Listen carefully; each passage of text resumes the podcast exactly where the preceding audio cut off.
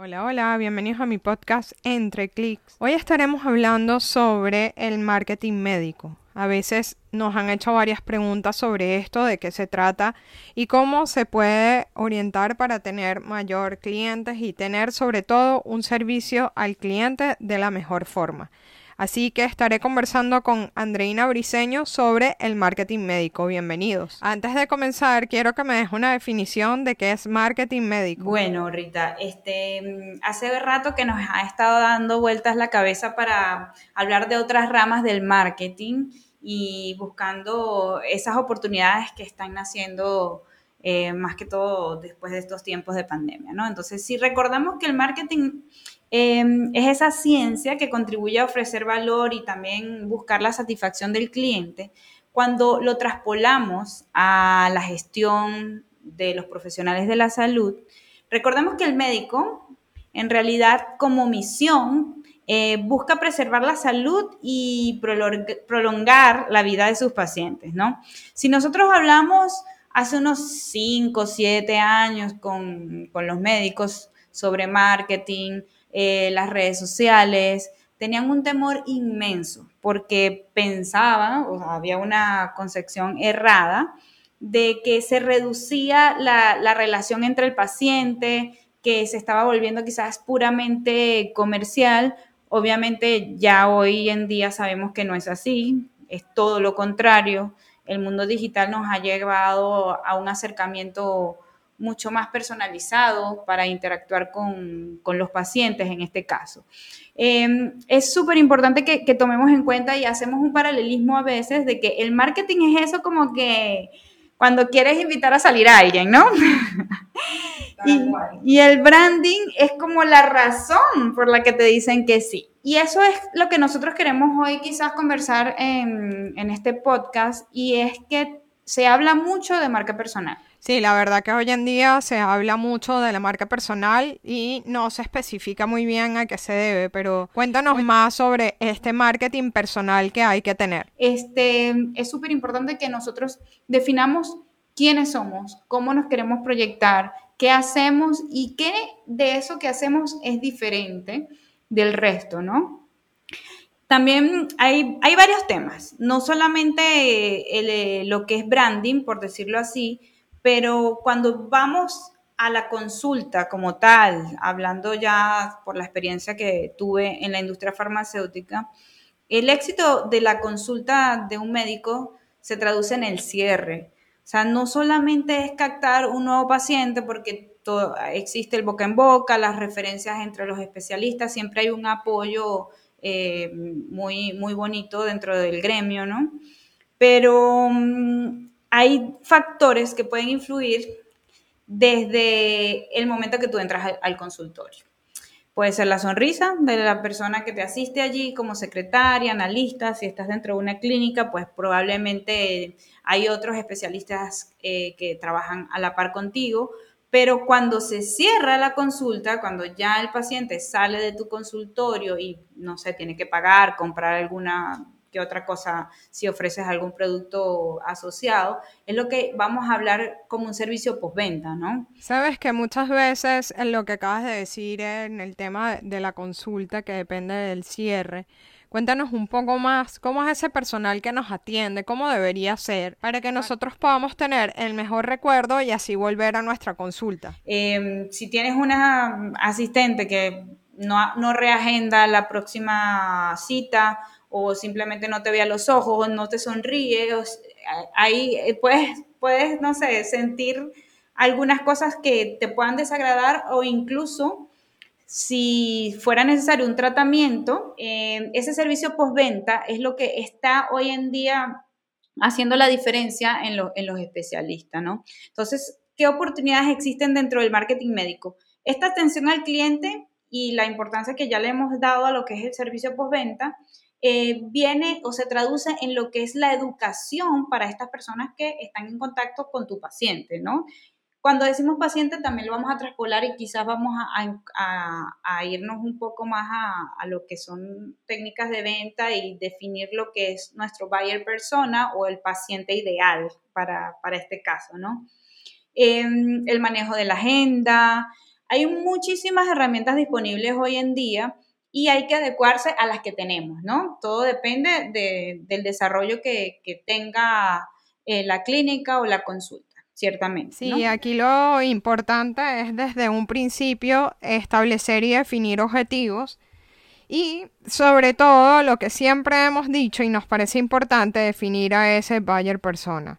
Así que dinos un poco cómo se identifica a ese buyer persona. Sí, bueno, recordemos que crear valor eh, toma tiempo. Yo creo que los médicos son, no sé, son una de las profesiones que están en, en constante educación, saben que todo lleva tiempo, paciencia, perseverancia y que es parte de su vida. Sí, completamente van con la paciencia y desarrollan la paciencia porque también es muy importante este tema porque estamos hablando de salud. Y lo primero que se debe transmitir desde el momento que llegas al hospital o a la clínica, al consultorio en el que estás llegando, es sobre todo confianza, es como te sientes, es desde el inicio identificar esa sensación, porque definitivamente todo es un complemento. Em, lo que es el proceso de compra y venta, en este caso, eh, eh sigue siendo un proceso de compra y venta, solo que en este, esto es un servicio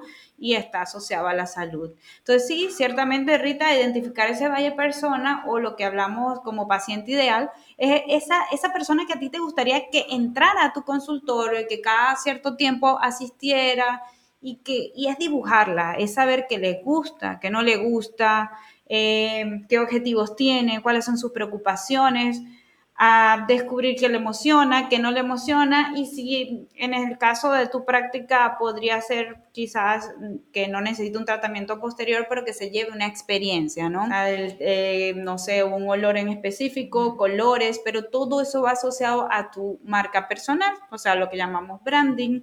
Y algo que, que ha permitido las redes sociales es que em, humaniza al médico. Es decir, antes teníamos como una eh, ¿cómo decirlo? Eh, veíamos al médico como que muy cerca de Dios o como alguien inalcanzable, pero hoy en día esta misma persona que te ayudó a salir de alguna enfermedad o patología, pues tú lo puedes ver con sus hijos, de hecho también puedes reconocer eh, cómo, cómo habla, cómo se viste, con quién interactúa. Recuerda que todo empieza en, el proceso de compra, eh, los estímulos empiezan desde antes, ¿ok? Desde antes de que exista la necesidad. Cuéntanos más de esto, de cuál es la necesidad.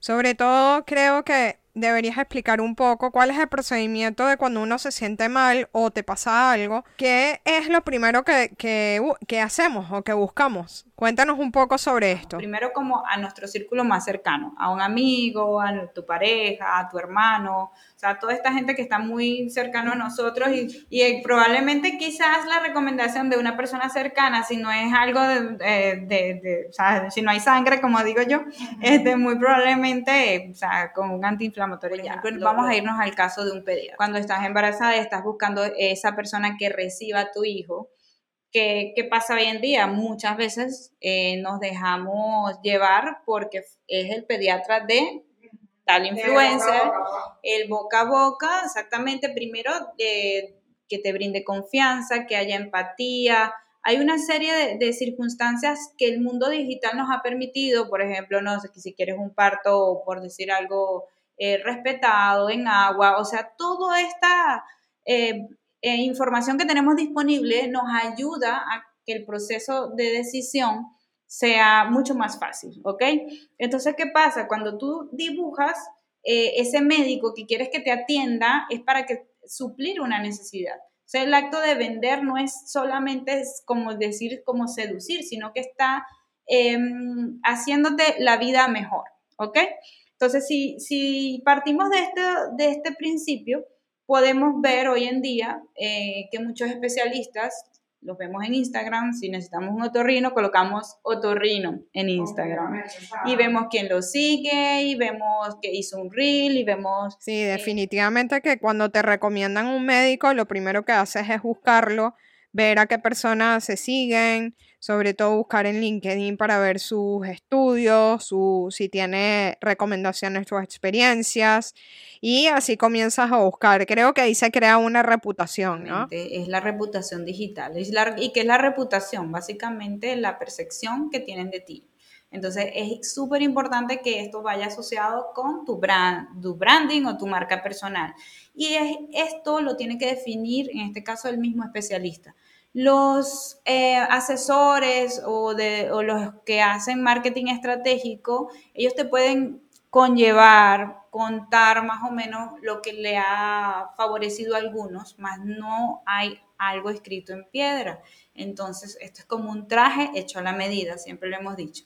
Cuando eh, dibujamos este buyer persona, al mismo tiempo también tenemos que saber cuáles son los servicios que nosotros estamos prestando como profesionales de la salud y qué nos hace diferente. Porque no podemos caer en una, una guerra de precios. Es, es, como hablar de un producto. Si es el mismo producto, ah, es otorrino, es otorrino. Ok, este cuesta 35, este cuesta 40 dólares, está mi seguro, pues poder de decisión, ah, me voy por, por, por, lo que sea más económico, ¿no? En, en, algunos casos. La verdad es que en algunos casos, porque creo que en temas de salud hay gente de todo tipo.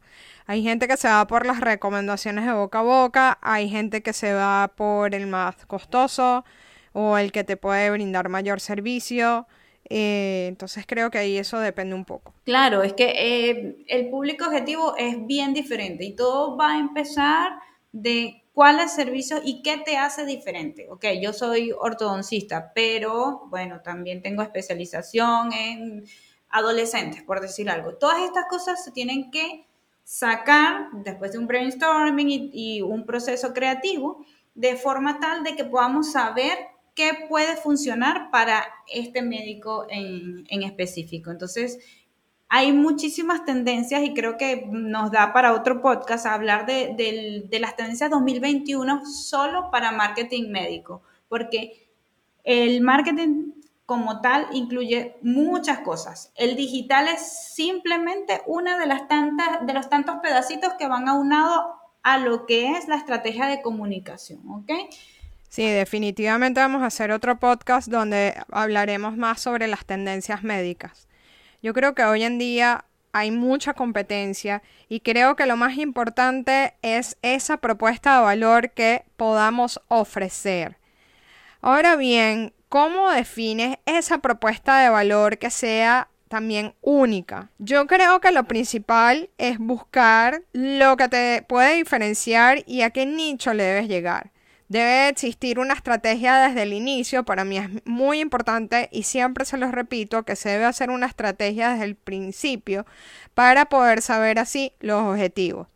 Por supuesto que esta estrategia puede ir cambiando a medida que veas los resultados o evoluciones. Ahora, Rita, ¿por qué tú vuelves a un médico? Bueno, yo vuelvo a un médico principalmente por la confianza que me transmite, también porque me siento segura, porque el espacio al que fui está limpio, está acomodado, está agradable, porque puedo llamarlo en cualquier momento y si me preguntas también, la atención que recibo desde el inicio para mí es muy importante porque eso es lo que me va a ayudar a sentirme más cómodo. Claro, entonces el entorno influye uno y lo otro, aquí estamos hablando de empatía, o sea, si estamos en un ambiente donde, bueno, estamos asistiendo al médico, no siempre vamos por gusto, ¿no? Sino más por, un, por cubrir una necesidad.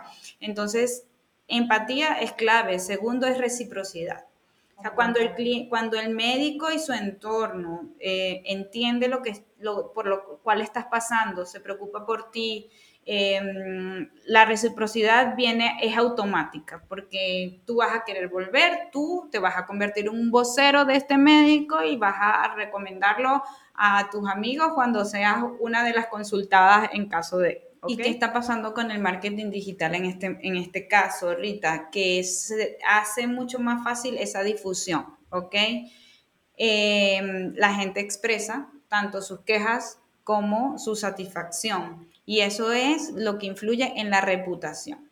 ¿Qué pasa? Que el marketing digital te acerca, pero también te puede alejar. Todo va a depender de cómo lo sepas manejar.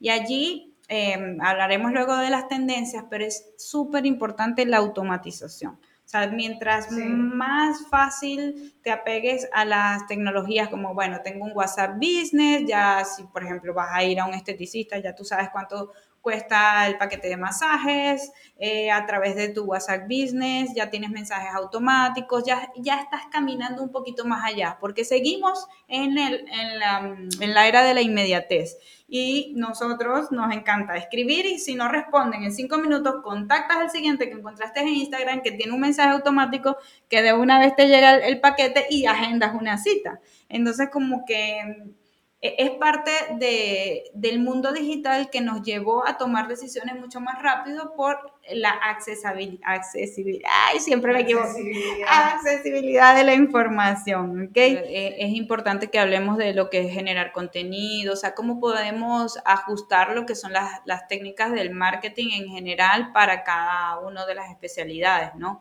El punto de partida está en reconocerse a sí mismo, o sea, yo creo que cada especialista, no solamente de la salud, sabe cuáles son sus fortalezas y cuáles son sus oportunidades de mejora. Y eso lo descubres en branding, ¿ok? Cuando dices, bueno, me quiero posicionar de esta forma, quiero verme diferente de esta y tomar las acciones cuando sean necesarias, porque quizás en un inicio se, no sé, se hace un logo, se hace, no sé, una paleta de colores que puede que tu público ni a, ni, ni a ti misma te pueda gustar y eso es lo bonito que, te permite la interacción con el público, ¿no? Porque ellos también te pueden decir, tú puedes conocer tu paciente ideal.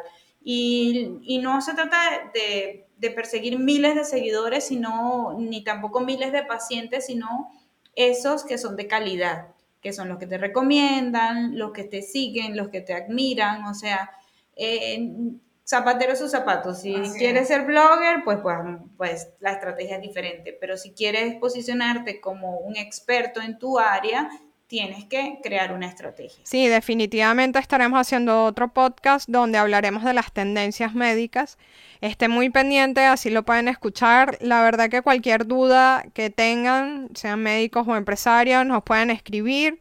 De nuevo, muchas gracias Andreina por la información. Nos vemos en el próximo episodio. Seguro que sí, vamos a estar hablando de tendencias digitales en el marketing médico y muchas gracias a quienes nos escucharon hoy.